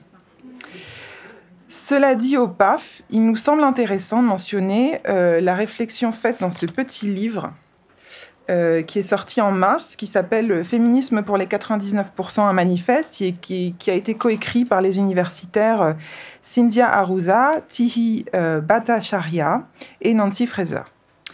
À la suite des féministes marxistes, elles pensent que le capitalisme a établi des formes distinctes et modernes de sexisme, notamment en séparant l'activité qui consiste à faire des personnes de celles qui permettent de faire du profit en assignant le premier travail, donc ferme des personnes, aux femmes, et en le subordonnant au second, faire du profit. Or, pour euh, les mères ici, fabriquer des personnes, vous le savez, c'est vital et complexe, euh, et ça recouvre un, vaste ensemble d'activités vitales euh, que les autrices et d'autres féministes avant elles désignent comme la reproduction sociale. Et pour elles, dans les sociétés capitalistes, le rôle crucial de la reproduction sociale est occulté et nié. Alors pourquoi est-ce que je vous assomme avec ce concept? J'en suis désolée. Mais euh, pour vous expliquer, prenons un, exemple et posons-nous la question euh, qui compose euh, la classe ouvrière mondiale? La réponse classique, si on prend seulement en compte la reproduction marchande, la production marchande, pardon, qui compose la classe ouvrière mondiale, eh ben, ce sont en très gros les salariés des usines et des mines. Mais on peut avoir beaucoup d'autres réponses, notamment si on prend en compte la reproduction sociale. On peut avoir euh, on peut dire que la classe ouvrière mondiale, ce sont aussi celles et ceux qui travaillent dans les champs, à domicile, dans les bureaux, les hôtels, les restaurants, les hôpitaux, les crèches et les écoles, dans le secteur public et la société civile. Ça peut être les précaires, ça peut être les sans-emploi, et ça peut être, et c'est ça qui nous intéresse, celles et ceux qui ne reçoivent pas de salaire. Et dès lors, les femmes qui effectuent un travail non rémunéré peuvent être envisagées comme faisant partie de la classe ouvrière mondiale. La classe ouvrière mondiale n'est pas seulement composée d'hommes blancs hétérosexuels et cisgenres, mais essentiellement de migrantes, de migrants, de personnes racisées, euh, EES, et de femmes cis et transgenres. Comprendre que la reproduction sociale est au cœur des sociétés capitalistes, cela permet d'envisager différemment nos luttes la lutte pour la prise en compte de la reproduction sociale et donc du travail non rémunéré des femmes n'est pas une lutte de femmes, c'est pas une lutte isolée, mais un enjeu essentiel et structurant au cœur de toutes les luttes. J'ai donc dit le mot lutte. Comment lutter? Comment lutter contre le travail non rémunéré des femmes? Nous pouvons toutes et toutes lutter à un niveau individuel, Sauf que euh, dans nos couples, dans nos entourages, etc. Mais soyons réalistes, cela représente beaucoup d'efforts très coûteux émotionnellement pour un résultat euh, extrêmement aléatoire. À titre personnel, j'ai obtenu de mon mari, au bout de presque dix ans de vie commune, qu'il soit seul en charge de la cuisine et des courses alimentaires. C'est énorme comparé à beaucoup de couples, mais ça a été le fruit de longues négociations, de beaucoup de disputes, et le résultat est loin d'être complètement satisfaisant. À défaut d'avoir trouvé la formule magique pour transformer nos familles en paradis égalitaires, il est urgent de se tourner vers des luttes collectives. Euh, historiquement, on peut se rappeler du mouvement Wages for Housework, euh, donc euh, des, salaires pour le travail domestique, pour le, foyer, mené dans les années 70 par une, entre autres par une féministe marxiste comme Silvia Federici. Il s'agissait de réclamer que les femmes soient salariées par l'État et qu'elles... Federici, pardon, pour la prononciation. il s'agissait de réclamer que les femmes soient salariées par l'État et qu'elles reçoivent un salaire au travail ménager. L'idée, c'était de faire du salariat domestique un levier de pouvoir, notamment un pouvoir de négociation pour de meilleures conditions de travail. Et puis, salarier le travail domestique, c'était le dénaturaliser. C'est-à-dire que si on paye les femmes pour cela, c'est qu'elles ne sont pas naturellement destinées à faire ce travail. Mais ça a été un mouvement critiqué au sein même du féminisme, euh, qui craignait qu'un tel salaire valide l'assignation des femmes au travail domestique. Euh, autre solution, notamment appelée de ses voeux par le manifeste dont, j'ai parlé, puis euh, va y avoir une, conférence sur le sujet euh, cet après-midi, ce sont les grèves féministes. on s'en souvient, il y en a eu en Pologne, il y en a eu en Argentine, il y en a eu en Espagne, et au printemps dernier en Suisse. C'est une solution, il nous semble très intéressante parce que ce sont des mouvements qui permettent d'articuler le travail rémunéré et non rémunéré des femmes. Une femme qui fait grève, c'est visible sur son lieu de travail rémunéré, mais c'est aussi visible à domicile. Et je vous renvoie d'ailleurs à la super série des trois podcasts de Victoire Tuaillon sur la grève suisse. Ça s'appelait euh, Suisse Repetita et ça raconte ça super, super bien. Euh, enfin, une lutte pour laquelle nous sommes particulièrement engagés au PAF, c'est euh, une réforme du congé paternité ou congé du, coparent. nous réclamons, on, parle de congé paternité pour que tout le monde comprenne, mais bien sûr, au PAF, on le comprend comme un congé du coparent ou le congé du deuxième parent. Euh, nous réclamons un congé paternité de même durée que le congé maternité et garanti. Quel est le lien euh, avec la lutte contre le travail non rémunéré? C'est absolument pas évident de, faire un lien entre euh, congé paternité et travail non rémunéré parce que juste dans le mot congé paternité, on a l'impression qu'on allait prendre des vacances, que c'était un moment reposant. Or, n'importe qui a eu un enfant, c'est très bien que les premières semaines, les premiers mois, c'est tout sauf reposant. Euh, donc l'enjeu, le lien avec le travail non rémunéré, c'est permettre au deuxième parent d'être présent à l'arrivée d'un enfant, notamment pour permettre aux mères de partager une expérience de travail parentale et domestique. Euh, c'est partager avec les deuxièmes parents l'aliénation liée à la parentalité sur le moment et sur la durée. Parce qu'on sait qu'un père, un deuxième parent qui a été là dès le départ, euh, est mieux à même de partager les tâches dans la durée. Et c'est donc rendre visible ce moment de travail des mères à l'autre parent. Euh, deuxième enjeu, c'est rendre visible ce travail pour les employeurs. Un, un, congé paternité garanti, cela veut dire que c'est un droit pour tous les deuxièmes parents, comme les congés payés. Cela force les employeurs à prendre en compte cette réalité, ce moment de travail qui n'est pas dédié à la production marchande. Bref, pour nous, un congé paternité égal et garanti, c'est un moyen de forcer le capitalisme à prendre en compte la reproduction sociale. Voilà, je vous remercie.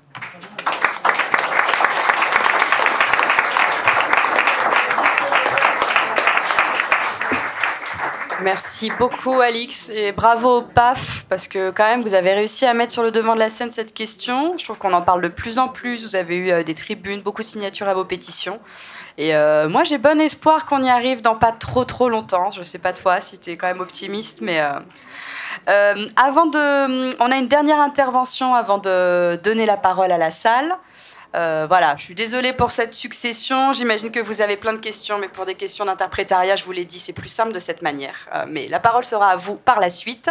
Je vais demander à Wangari euh, de prendre la parole maintenant et d'aborder, de, pouvoir aborder un volet qu'on n'a pas tellement fait, c'est le volet international. C'est voilà l'exploitation au niveau international qui est responsable de cette exploitation des femmes, et également au niveau international comment lutter contre contre les violences dans les chaînes de ce qu'on appelle les chaînes d'approvisionnement des multinationales. Donc voilà, vous savez, euh, le t-shirt euh, fait par H&M au Bangladesh, pour prendre, sont des femmes qui travaillent dans ces, dans ces usines, particulièrement victimes de violences sexistes et sexuelles.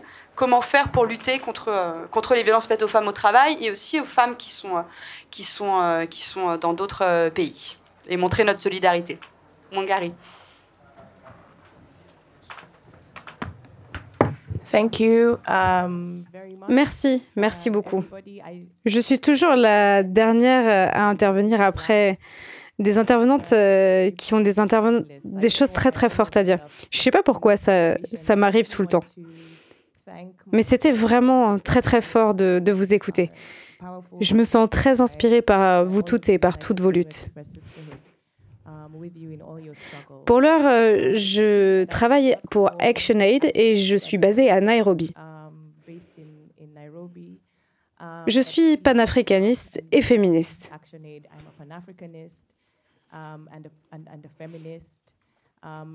Malheureusement, je ne parle pas le basque, mais j'espère que je vais pouvoir en apprendre un peu pendant les deux jours à venir. Mais nous, les, les féministes,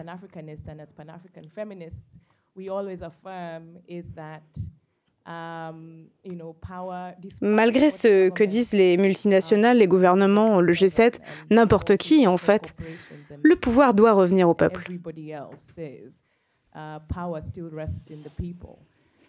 Un des slogans que, que nous scandons haut et fort et qui nous inspire énormément est un slogan qui nous vient de, de l'apartheid, de l'Afrique du Sud pendant cette période. Le voici.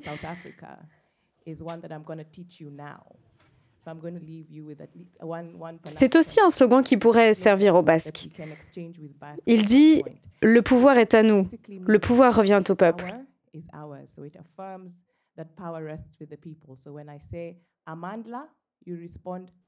Lorsque je dis Amangla, vous dites Awetu.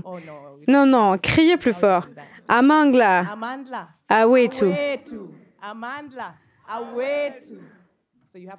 Vous essayez de vous, vous en souvenir et je vous ferai un petit test euh, de mémoire à la fin de la séance.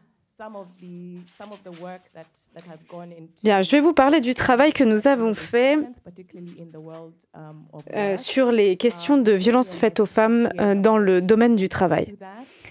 Plusieurs de mes collègues en ont parlé euh, ici. Je ne vais pas répéter ni reprendre ce qui a déjà été dit, mais j'aimerais faire une petite synthèse des enjeux. Nous savons, nous savons toutes, que la violence euh, faite aux femmes est reconnue euh, comme euh, une violation des droits de l'homme. C'est une violation des droits humains.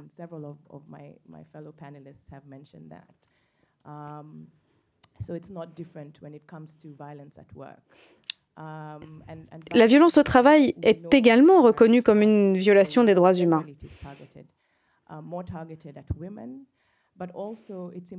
C'est une violence qui cible d'ailleurs particulièrement les femmes. Elle est présente dans tous les secteurs.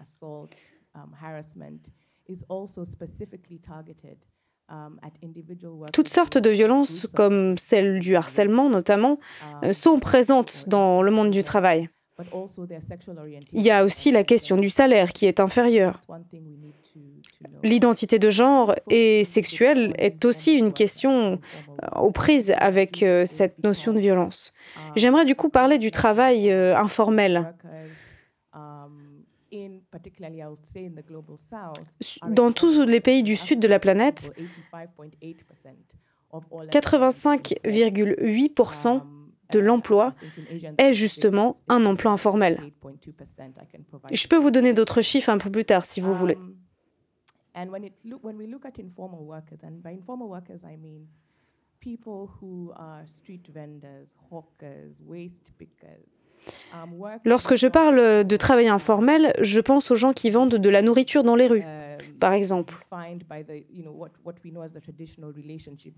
Ce ne sont pas des emplois classiques où il y a une relation conventionnelle euh, entre euh, une entreprise, un employeur, un employé. C'est justement un secteur euh, informel dans lequel ces relations n'existent pas ou autrement.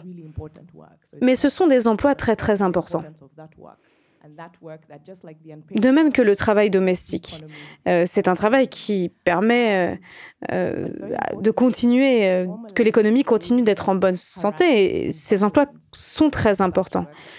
Mais aujourd'hui, le harcèlement et la violence sont une constante dans ces emplois.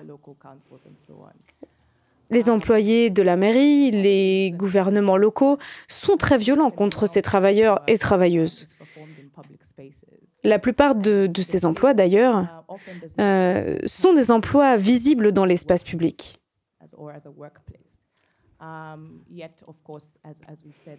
Bien sûr, il y a des millions de travailleurs informels qui travaillent euh, dans l'espace public. Um, Et c'est pour ça que c'est si important d'en parler, de dénoncer, de revendiquer leur reconnaissance. Um, Il faut aussi reconnaître euh, que ces espaces publics soient reconnus comme des espaces de travail. Donc tous les travailleurs informels y subissent de la violence de la part de la police, par exemple, des administrations. conditions, um, Ils y travaillent dans des situations extrêmement précaires et dans des conditions véritablement indignes. Um, Au-delà de cette euh, violence que ces travailleurs subissent, les travailleuses sont-elles particulièrement vulnérables à la violence faite aux femmes?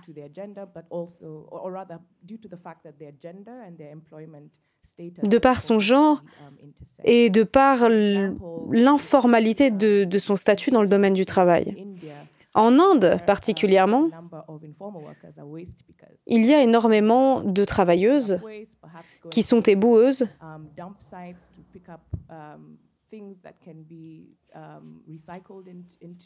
products. travaillent dans le recyclage de déchets. Au Kenya également, c'est très courant que les femmes euh, fassent ce genre de travail. waste pickers, um, face Les éboueurs hommes subissent de la violence, bien sûr. C'est surtout une violence qui s'exerce de la part de l'État lorsqu'ils font leur travail. um, male Mais les femmes ont une crainte supplémentaire car elles craignent non seulement la violence de l'État, mais aussi celle des hommes dans leur travail. Il y a énormément de documentation euh, et de recherche justement sur cette violence qui existe entre les travailleurs et les travailleuses. Au Ghana, euh, il y a euh, un chercheur qui a analysé euh, les femmes qui travaillent dans la rue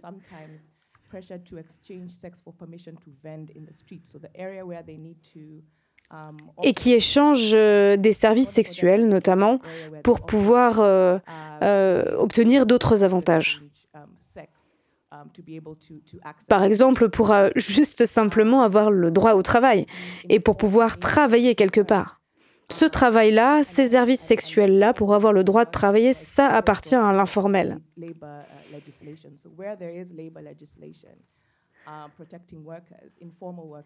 Ces travailleurs ne bénéficient pas de droits du travail. Um, uh.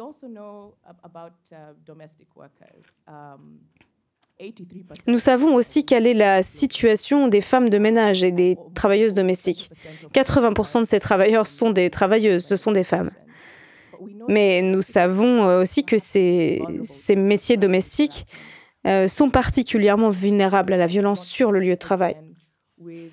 Issue of how we value uh, domestic and care work. Et c'est parce qu'il y a un lien direct avec euh, la façon que nous avons de considérer, d'apprécier ce, ce travail. Elles sont à la base de la pyramide, les femmes qui accomplissent des métiers du ménage et des métiers domestiques. Ce sont d'ailleurs les femmes qui font la plupart du temps ces métiers domestiques. Dans le domaine des soins aussi, tout ce qui est euh, corrélé à la question euh, euh, du soin de manière générale. Les travailleuses domestiques migrantes sont celles qui subissent les plus mauvais traitements. Parfois, elles sont même en danger de mort. Elles risquent réellement de, perdre leur vie lorsqu'elles font ces métiers-là. L'OIT, l'Organisation euh, internationale du travail, a dernièrement rédigé un, un document sur la situation de ces travailleuses migrantes dans le domaine agricole. Um, um, La violation des droits ici est parfaitement tolérée. um, uh. Et il n'y a pas de façon, aucune manière en réalité de traduire en justice euh, tous les coupables de ces violences. again Ces travailleurs et travailleuses migrantes dans le domaine agricole changent très très souvent d'emploi. Ce sont des, des travailleurs et travailleuses temporaires. Donc c'est très difficile de traduire les coupables en justice. ActionAid euh, fait partie, euh, fait donc partie d'une alliance qui a lancé une campagne internationale. C'est une campagne qui s'appelle All Women Work, toutes les femmes travaillent. Nous avons fait euh, un gros effort de, communication et nous avons, reçu le soutien de syndicats et d'autres alliés féministes. Convention on Violence and Harassment in the World of Work. I'm not sure how many have heard about this ILO convention. Can I see by Il y a une convention de l'Organisation internationale du travail euh, aujourd'hui euh, contre la violence et contre le, le harcèlement au travail. Est-ce que vous savez, vous connaissez dans la salle cette convention? Nous avons également débattu de l'importance euh, de, de, de disposer justement d'une telle convention. Et cette année, nous célébrons le centenaire de cette organisation, l'OIT. Et la Convention 190 et la recommandation 206 portent sur la violence dans le monde du travail. J'aimerais applaudir toutes les personnes qui sont impliquées dans euh, ces, ces grandes réalisations et ces réussites réellement.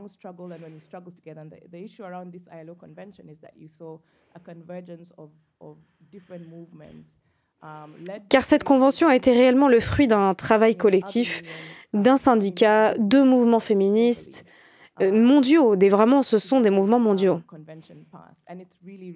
C'est une belle réussite, vraiment.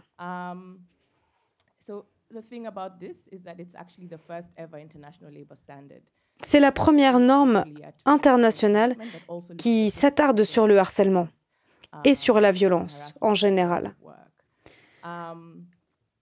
It reaffirms um, the role of um, freedom of association, on définit ici la liberté d'association, liberté qui permet notamment de créer des organisations de défense ou des syndicats.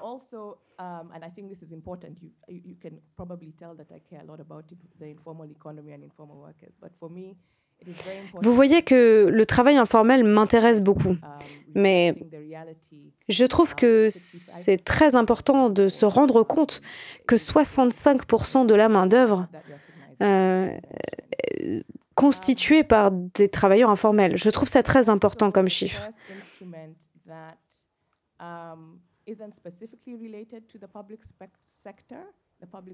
C'est aussi euh, le premier outil qui n'est pas, euh, cette, euh, qui n'est pas directement lié au secteur public, mais qui implique le secteur public d'une certaine manière, nous tous, dans tous nos mouvements. Puisque nous devons, nous tous et toutes ici, défendre le service public, mais aussi les conditions de travail de ces travailleurs et travailleuses dans ces services-là. Surtout si nous nous disons féministes, car si nous ne le faisons pas, c'est impossible de passer outre, si vous voulez, euh, de l'importance euh, des droits des femmes euh, dans ces secteurs informels.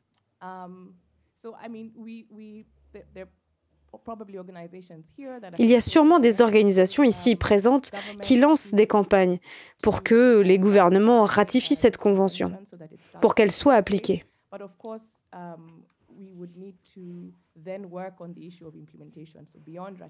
Mais bien sûr, il faudrait tout simplement parler de la mise en pratique de cette convention.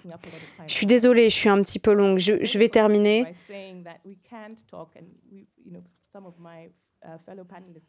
Certaines des autres intervenantes ont, ont, déjà dit ça, mais on ne peut pas parler de la violence faite à la maison ou au travail sans dénoncer sans dénoncer les, politiques macroéconomiques patriarcales et, et capitalistes. Rien n'est un hasard. Tout ça n'a pas surgi de manière coïncidente, pas du tout. Ce sont ces politiques qui sont en cause. Les situations s'y répètent car justement ce sont ces politiques macroéconomiques encouragées par le G7 qui sont la cause de la pérennisation de la pauvreté, de la précarité. Il y a une division mondiale de genre dans le monde du travail. Les femmes travaillent dans la précarité, bien sûr, mais elles travaillent pour des salaires inférieurs, inférieurs à celui des hommes.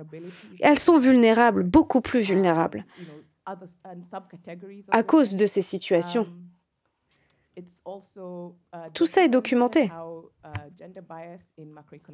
On voit bien que ces politiques macroéconomiques sont préjudiciables pour les femmes. Par exemple, les travailleuses domestiques qui ne reçoivent pas de salaire digne. Il n'y a pas d'investissement dans le secteur public.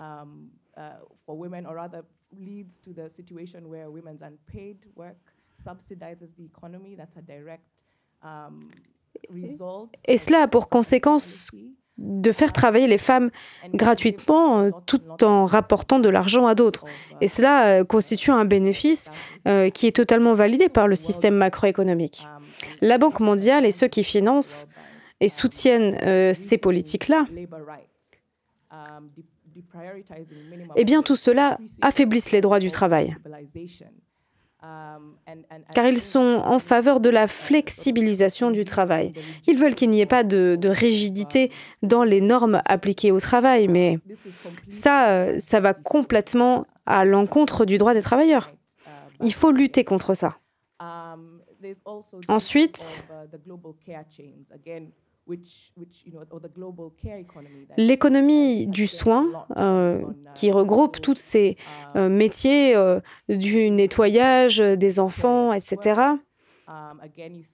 Les travailleurs et travailleuses bossent dans des situations très précaires. Leurs salaires sont très faibles. Ces travailleurs travailleuses ne sont pas du tout visibles. Et cela, c'est aussi une conséquence des politiques macroéconomiques. Nos objectifs euh, pour un travail digne doivent faire face aux politiques et, et au modèle macroéconomique euh, libéral.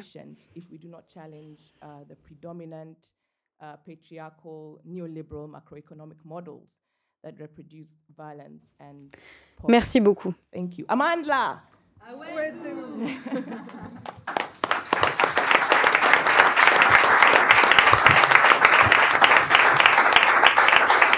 Merci beaucoup, Wangari. Wangari a quand même mis plus de 20 heures pour nous rejoindre pour le contre G7 parce que les aéroports sont fermés. Donc, euh, chapeau, merci à toi d'être là. Euh,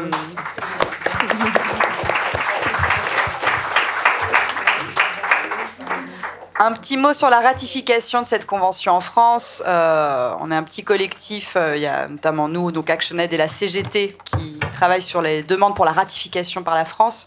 Euh, une des demandes fortes, c'est la prise en compte des violences conjugales et pour ouvrir des nouveaux droits au travail, des jours de congé spécifiques pour pouvoir effectuer des démarches, euh, mais également un droit à la mobilité. Voilà, pour pouvoir avoir le droit d'aller bosser euh, ailleurs et donc pouvoir échapper à la violence. mais également faire appliquer cette convention par les entreprises françaises à l'étranger, ce qui serait un gros enjeu, mais permettrait d'éviter les violences sexistes et sexuelles à l'étranger également. C'est va donc être à vous. On a bien évidemment débordé. Euh, moi, je n'arrive pas, je ne pouvais pas les, voilà, les restreindre. Vous connaissez l'adage, euh, les filles bien vont au paradis, les autres vont où elles veulent. Donc euh, voilà, c'était ouvert. Avant de poser les questions, je vous remercie de préciser votre langue. Donnez quelques minutes aux interprètes, attendre le top, puis vous présenter et poser la question. Et parler dans les micros. Je parle en français. Euh, Marche mondiale des femmes. J'appartiens au mouvement de la Marche mondiale des femmes. Donc je parle français et j'appartiens au mouvement de la Marche mondiale des femmes. Juste euh, des petites choses. Euh, merci pour toutes vos interventions.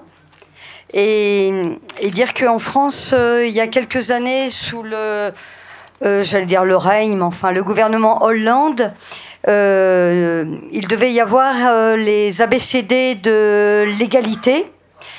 Et moi, c'est un petit peu mon, mon cheval de bataille. Peut-être qu'on pourrait appeler ça autrement.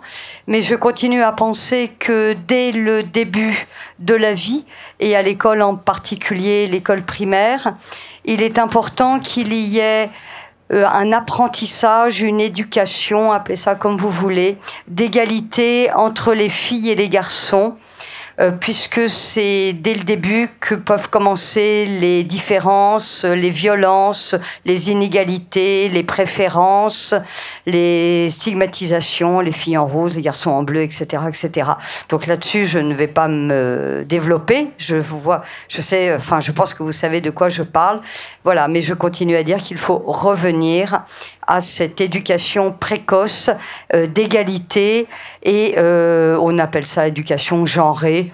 Bon, et on sait tout ce que ça a entraîné comme euh, répression et mensonge de la part, je vais dire, de la, de, de, de la droite, fascisante d'ailleurs.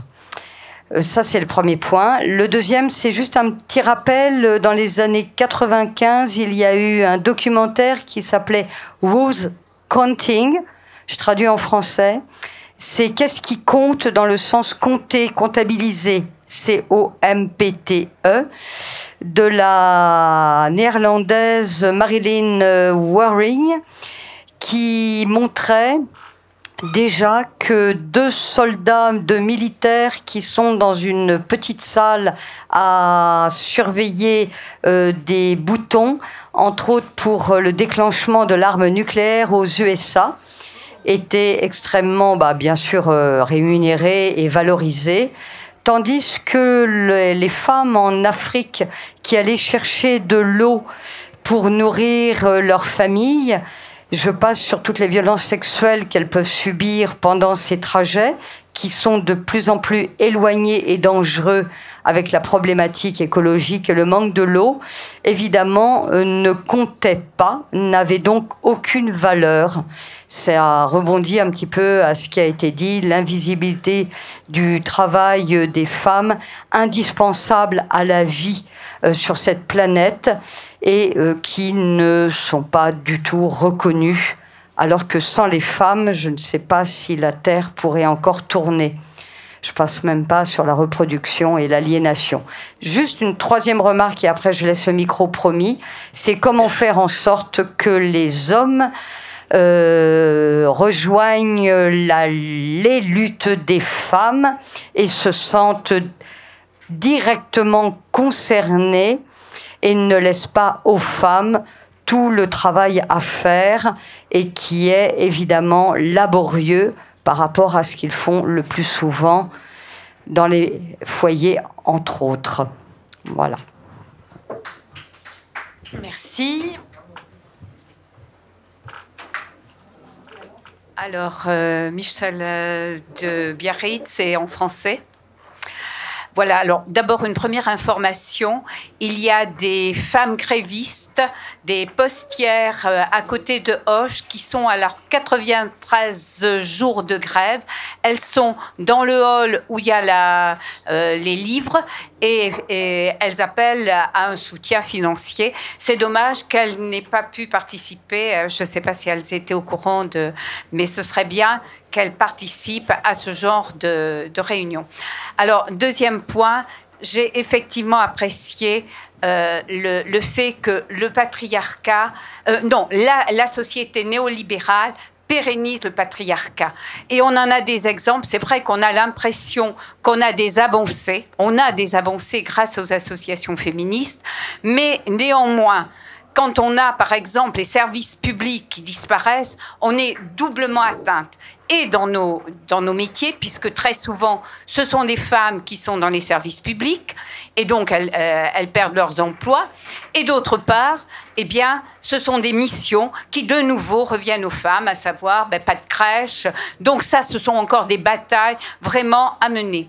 Et le troisième point, quand je dis qu'il y a des contradictions, on a des avancées au niveau des lois. C'est bien évident, par exemple, la loi de 2015 qui reconnaît le harcèlement sexuel au travail c'est une avancée.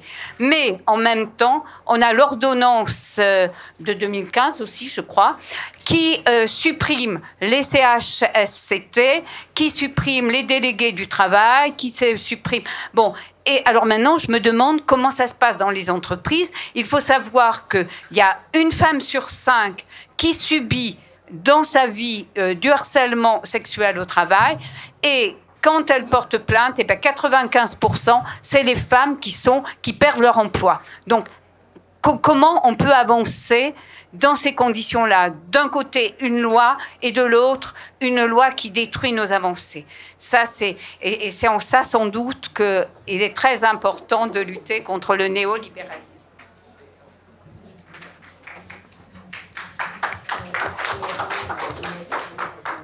Je parle en français aussi. Euh, donc Nicole Rollins, euh, je travaille à une œuvre depuis des années, donc je suis anthropologue féministe et je propose euh, de passer du concept de domination à celui de colonisation, colonisation des femmes et de donc colonisation d'une moitié de l'humanité. Ça m'a permis de, mettre en d'analyser les systèmes de, de, de pérennisation du, système de colonisation qui est bien plus en profondeur que simplement la question de la domination.